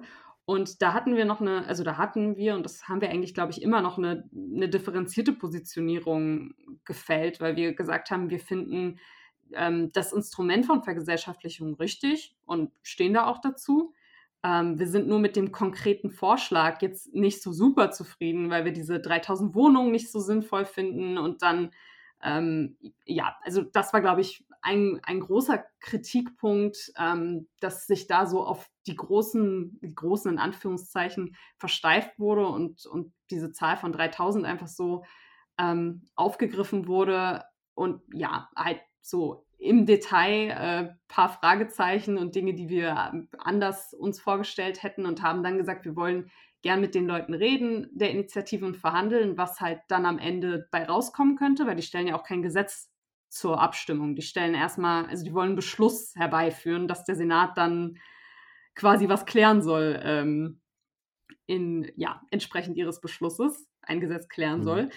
Und ja, da waren wir sehr differenziert und ähm, haben uns auch immer so verhalten, haben jetzt nicht groß für die Initiative geworben bei uns oder ja, also wir waren weiter mit denen in Kontakt, ähm, aber bis, bis dato unterstützen wir sie noch nicht. Es gibt aber am Wochenende einen Antrag der Jusos, ähm, in, also eines Kreisverbandes, ähm, sich da dahinter zu stellen, weil wir auch irgendwie sagen müssen, die Situation hat sich jetzt auch zugespitzt. Es steht jetzt nichts mehr wirklich Differenziertes und keine Verhandlungen mehr wirklich mit denen ähm, auf, ja, auf der Tagesordnung, sondern es kommt am Ende dann zum Schwur, was machen wir mit diesem Volksentscheid. Und da bin ich mal sehr gespannt, wie sich, ähm, wie sich meine Organisation dann verhalten wird. Aber ja, es ja. ist nicht immer einfach. Ich, ja. Ich, ich, vermute mal, aufgrund des äh, Neutralitätsgebotes einer äh, Vorsitzenden äh, kannst du jetzt nicht sagen, ob du diesen Antrag unterstützen würdest oder nicht. Äh, das ist, ich möchte dem nichts vorwegnehmen, aber ich kann auf jeden Fall sagen, dass ich ähm, als Vorsitzende dann natürlich ähm, dahinter stehen werde. Und ich glaube, es gibt fürs Für und Wider auch gute Argumente. Und die Kritik, die wir damals festgehalten haben, die bleibt ja auch bei allen. Es ist vor allem halt dieser dieses Ein Einsehen, dass wir halt jetzt einfach an einem Punkt sind, wo wir, ja, wo es dann am Ende auf dem Blatt steht, ja oder nein, und was machst du dann? Ähm, als jemand, mhm. also als Organisation, die, die das Instrument gut findet, aber die Ausgestaltung, wie sie vorgeschlagen wird, vielleicht nicht hundertprozentig. So. Ja, ähm, äh, du sagtest ja, es geht darum, äh, Wohnungen zu vergesellschaften. Das ist ein Euphemismus wofür? Ähm, das ist kein Euphemismus. Das ist einfach der Wortlaut, der in, in Artikel 15 vorgesehen ist. Also es ist keine, es ist eine, ja, es ist eine Form von Enteignung. Ähm, ah, okay. Es ist aber eine andere, also es ist, es heißt halt tatsächlich im Grundgesetz nicht Enteignung. Deswegen nenne ich es nicht Enteignung. Ich bin Juristin, ich muss, muss korrekt bleiben. Ähm, es ist eine andere Form von Enteignung, weil ein gesamter Wirtschaftszweig überführt wird. Also so ist es halt im Grundgesetz geregelt. Es gibt aber dieses Instrument. Ähm, die Mütter und Väter des Grundgesetzes haben sich dazu entschieden, das mit reinzunehmen. Und ich muss sagen, ich fand allein die Diskussion darum, was ist denn da eigentlich möglich, weil es wurde noch nie gezogen bis jetzt. Ähm, was ist da möglich? Was ist da vom Grundgesetz gewollt? Was ist, wie hoch soll denn die Entschädigung dafür sein? Das sind alles Fragen, die überhaupt noch nicht geklärt sind vom Bundesverfassungsgericht. Keine was Ahnung. Was würdest du denn sagen? Also was würdest du denn sagen? Der Berliner Senat rechnet ja so ungefähr mit 30 Milliarden Euro. Das wäre ja so roundabout einmal der komplette Berliner Landeshaushalt für das gesamte Jahr 2021. Dann hat Berlin die ganzen Wohnungen gekauft, hat doch nicht, hat da nicht, noch nicht ein Quadratmeter instand gesetzt und nicht eine einzige Wohnung neu geschaffen das ja, komplette Jahres, also quasi das, der, die komplette Jahreskohle für ein Jahr ist weg. Was hat der Berliner oder die Berlinerin damit gewonnen? Genau, das ist der Punkt. Also das war auch, es war auch immer mein Kritikpunkt damals, ähm, zu sagen, wenn ich nicht weiß, wie viel Entschädigung wir zahlen müssen, wenn es eine am Marktwert orientierte Entschädigung ist, dann ist es mir nicht wert. Also dann können wir ganz, ganz viele andere soziale Projekte, Dinge, die, hinter denen wir politisch stehen, wahrscheinlich nicht mehr leisten, weil wir diese Wohnung gekauft haben, so. Also gekauft dann im Endeffekt, ne? Dann ist es ja, ne, so. Ähm, das naja, heißt, unter Zwang mich, gekauft, ne? Die können das dann ja nicht mehr, die haben ja, dann ja kein Mitspracherecht mehr. Das ist richtig. Das, wenn du es so nennen willst, enteignet und entschädigt, um es, um es sehr, äh, um es korrekt auszudrücken.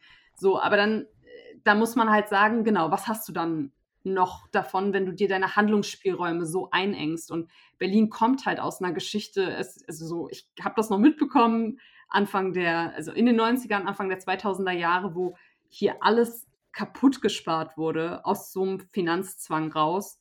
Ähm, und da möchte ich eigentlich nicht wieder. Naja, also wenn ich, die, wenn ich dich da mal ganz kurz unterbrechen darf, die Situation Anfang der 90er Jahre war ein direktes Resultat aus ähnlichen politischen Mitteln, wie du sie jetzt wieder einwenden, äh, anwenden möchtest, um dort Wohnungen äh, unter äh, staatlichen Besitz zu bringen?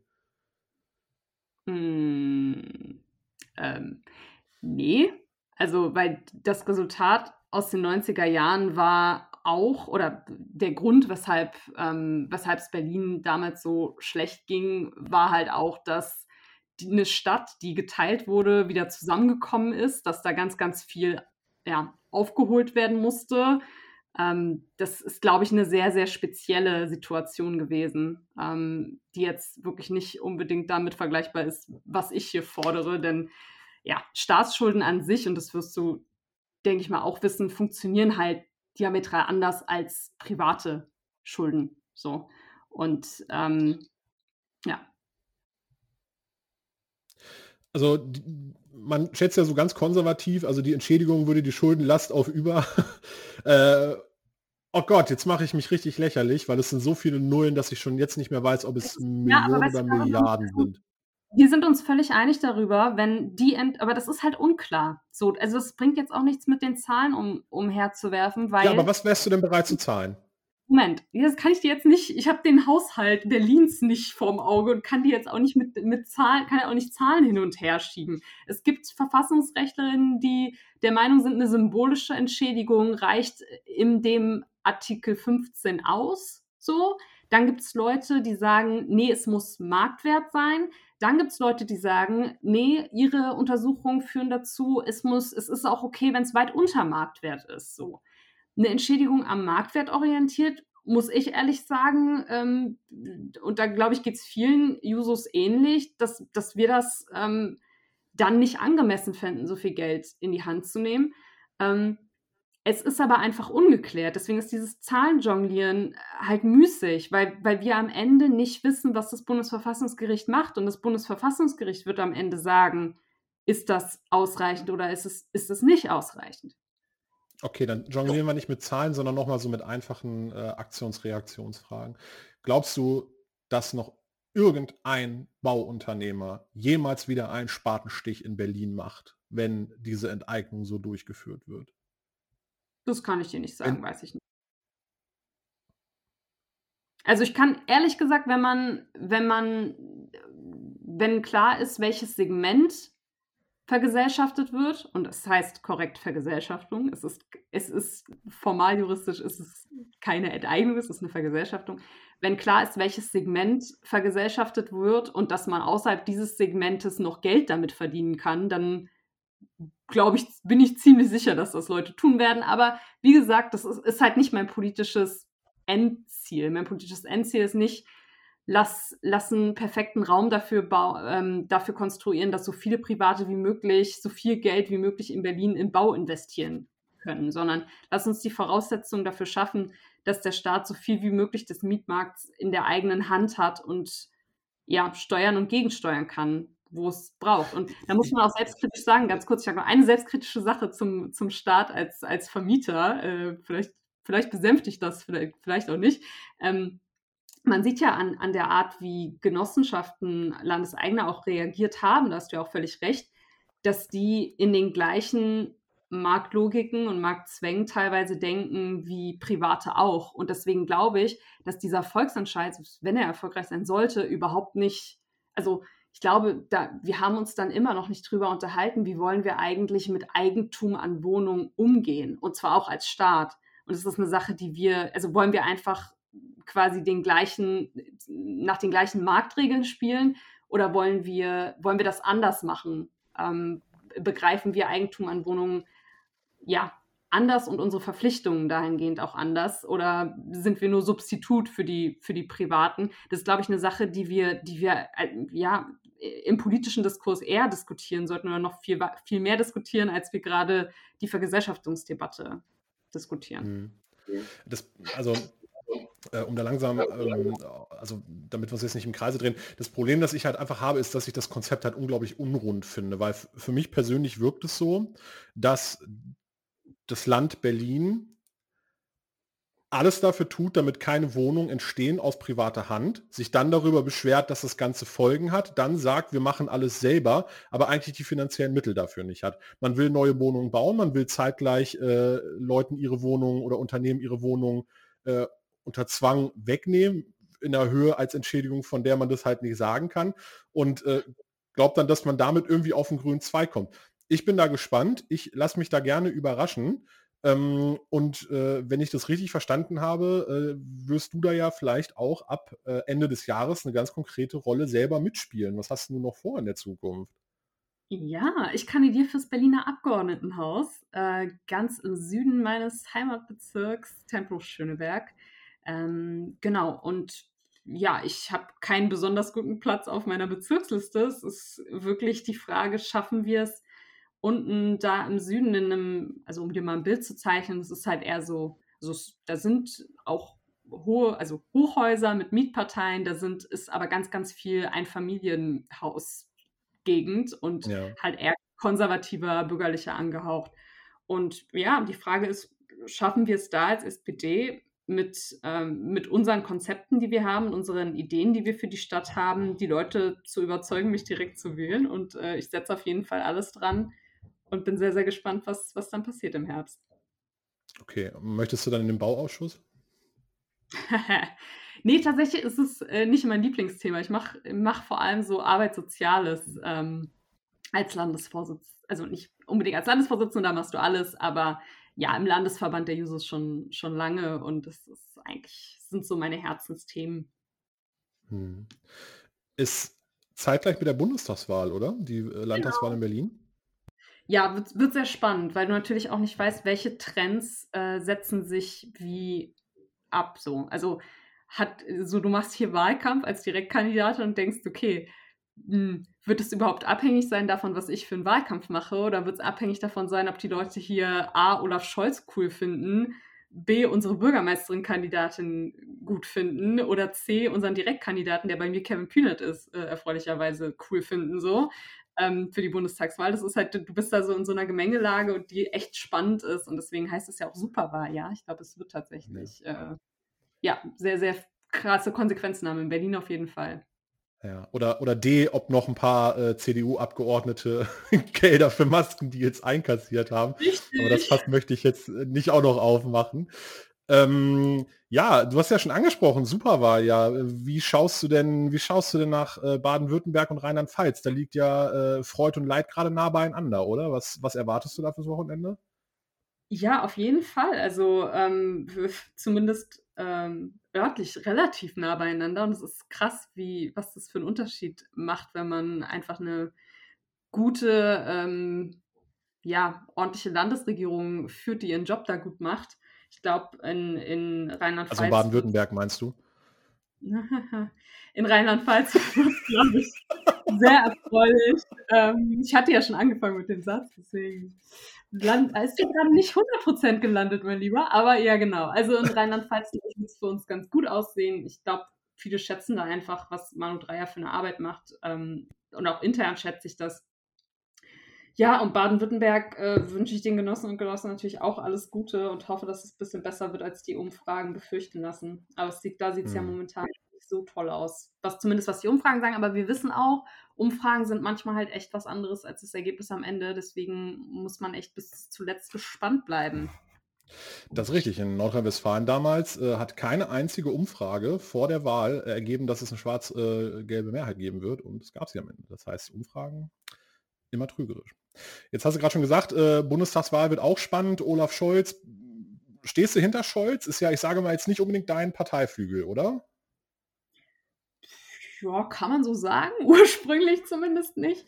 Ähm, ja, also auch das wird eine eher differenzierte Antwort, weil äh, ich glaube, dass Jusos jetzt nicht in Jubelsprünge verfallen sind. Ähm, als es klar war, ist klar. Aber seitdem ist halt auch ein bisschen was passiert und gerade wie er sich jetzt in der Corona-Krise verhalten hat mit seinen Positionierungen, wie er auch zu dem Thema Investitionen und Staatsschulden steht, ist, glaube ich, eine Sache, die viele Jusos schon ähm, ja als, als definitiv Schritt in die richtige Richtung interpretieren.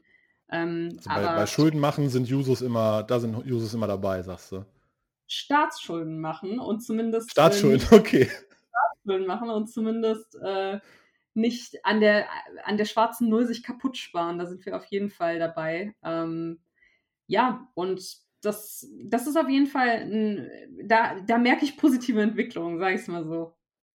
Also auch, auch ein alter weißer Mann wie äh, Olaf Scholz ist noch lernfähig. Hervorragend. Ähm, dann bedanke ich mich an der Stelle erstmal äh, ganz herzlich dafür, dass du dir die Zeit genommen hast und äh, ja auch ein bisschen äh, Gegenwind ausgehalten hast. Ich traue mich sagen zu können, das war, glaube ich, bis jetzt das kontroverseste Gespräch, das ich hier geführt habe. Aber das ist ja auch das, was die Leute hören wollen. Äh, Konsens ist ja meistens langweilig, auch nicht immer doof ist. Ja. Ähm, dann würde ich äh, für noch ein paar letzte Worte an dich abgeben, äh, quasi einen Werbeblock zur freien Verfügung. Und uh, äh, versuch ja, unter 30 Minuten zu bleiben. The stage is yours. Ja, so viel will ich gar nicht sagen. Ich will nur sagen, dass äh, es mir viel Spaß gemacht hat, dass mir auch die Kontroverse Spaß macht und der Gegenwind äh, und dass ich mich herzlich bedanke dafür, äh, wie gut und fair ähm, du das hier über die Bühne gebracht hast, wir das hier über die Bühne gebracht haben.